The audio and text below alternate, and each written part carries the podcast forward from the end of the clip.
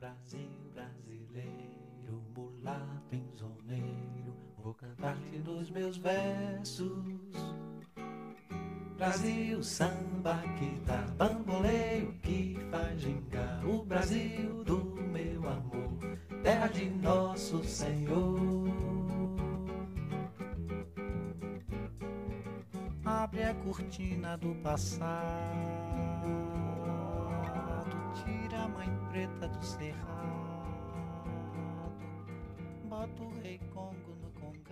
João Gilberto Prado Pereira de Oliveira nasceu em Juazeiro, na Bahia, no dia 10 de junho de 1931 e veio a falecer em 6 de julho de 2019. Passou parte de sua infância em sua cidade natal, Juazeiro, às margens do Rio São Francisco, e outra parte em Aracaju, Sergipe, cidade em que estudou entre 1942 e 46. Durante todo esse período sempre foi muito ligado à música, tendo integrado bandas escolares, além de acompanhar o pai, seu Juviniano, que tocava cavaquinho e saxofone como amador. Algumas de suas principais referências na época foram artistas como Orlando Silva, Dorival Caymmi, Carmen Miranda e Duke Ellington. João Gilberto mudou-se para o Rio de Janeiro em 1950, onde integrou o conjunto vocal Garotos da Lua. No ano seguinte, o grupo teve algum destaque e gravou dois discos. Entretanto, João acabou despedido do grupo em 1952 por conta de turbulências e sucessivos atrasos. Saiu em 1958, então, o disco Chega de Saudade, de João Gilberto, marcado como sua principal obra, além de ser o disco que apresenta a batida de samba desenvolvida por ele, que seria mais tarde considerada como o mais importante traço estilístico da bossa nova. Além de apresentar ao Brasil e ao mundo uma batida que revolucionou a forma de se tocar samba no violão, que fundou a bossa nova e projetou esse estilo para o mundo, Chega de Saudade consolidou-se como disco de cabeceira dos principais músicos brasileiros que vieram depois de João, como Caetano, Chico, Gil, dentre outros. Nas palavras de Chico Buarque, toco violão desde que aprendi a ouvir João Gilberto. Gilberto Gil, por sua vez, deu declarações de que começou a tocar violão assim que escutou Chega de Saudade pela primeira vez. Segundo músicos estudiosos da música popular brasileira, a partir de sua batida, João Gilberto teria reduzido a bateria da escola de samba ao tamborim do seu violão. Melhor do que tentar defini-la em palavras, é escutar a batida na interpretação de Chega de Saudade de João no seu álbum de 1958. Vai minha tristeza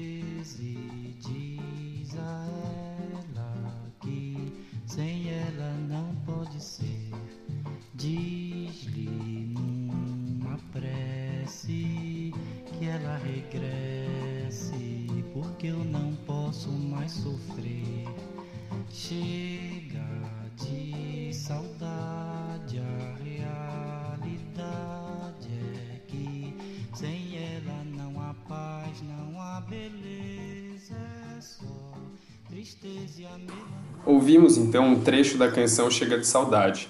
Tamanha importância desse disco, dessa batida que fundou a bossa nova e das interpretações de João, que estudiosos da história da arte e da cultura brasileira dizem que esse 1 minuto e 59 segundos da música dividiram a cultura brasileira entre o momento anterior e o momento posterior à interpretação dele.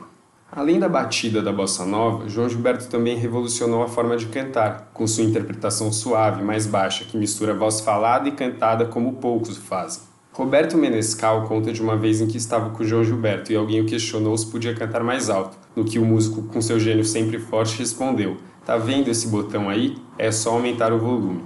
Amigos do músico contam que ele se incomodava com o canto desafinado dos passarinhos, isso sem falar nos shows que abandonou ou escutar o menor ruído provocado pelo público. Além da relação entre palavra e música em sua canção e o cuidado minucioso com cada sílaba pronunciada, João Gilberto ficou marcado também pela extrema capacidade de brincar com o tempo da música, acelerando e atrasando o que canta em relação ao tempo do violão que toca. Em Doralice, percebemos ele indo e voltando com a maior naturalidade do mundo, como se fácil fosse brincar assim com o tempo e o ritmo de suas canções.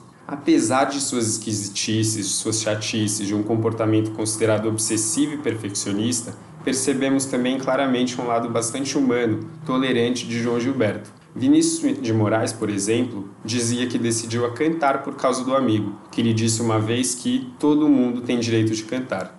Já João Gilberto, quando perguntado por que cantava sempre as mesmas canções, certa vez respondeu: Um homem canta o que canta ao longo da vida, são as suas canções. Embora tenha convivido no fim de sua vida com polêmicas familiares, críticas por conta de seu temperamento forte e direto, além de questões relativas à sua obra, como uma suposta contribuição à elitização do samba, essas parecem questões secundárias diante da importância que teve o músico para a história da arte e da música brasileira. Sua contribuição imensa está marcada não só na obra que deixou de legado, como também nas composições e interpretações de todos que o sucederam, graças à técnica, sensibilidade e paixão que João Gilberto emprestou à música ao longo de toda a sua vida. Não tem jeito melhor de saudá-lo senão apreciando sua obra. MTST, a luta é para valer. Madame diz que o samba tem pecado, que o samba coitado devia acabar. Madame diz que o samba tem cachaça, mistura de raça, mistura de cor. Madame diz que o samba democrata é música barata sem nenhum valor. Hum, vamos acabar com o samba. Madame não gosta que ninguém sambe. Vive dizendo que samba é vexame. Pra que discutir com madame?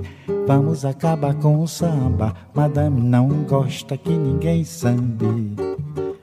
Vive dizendo que samba é vexame. Pra que discutir com madame?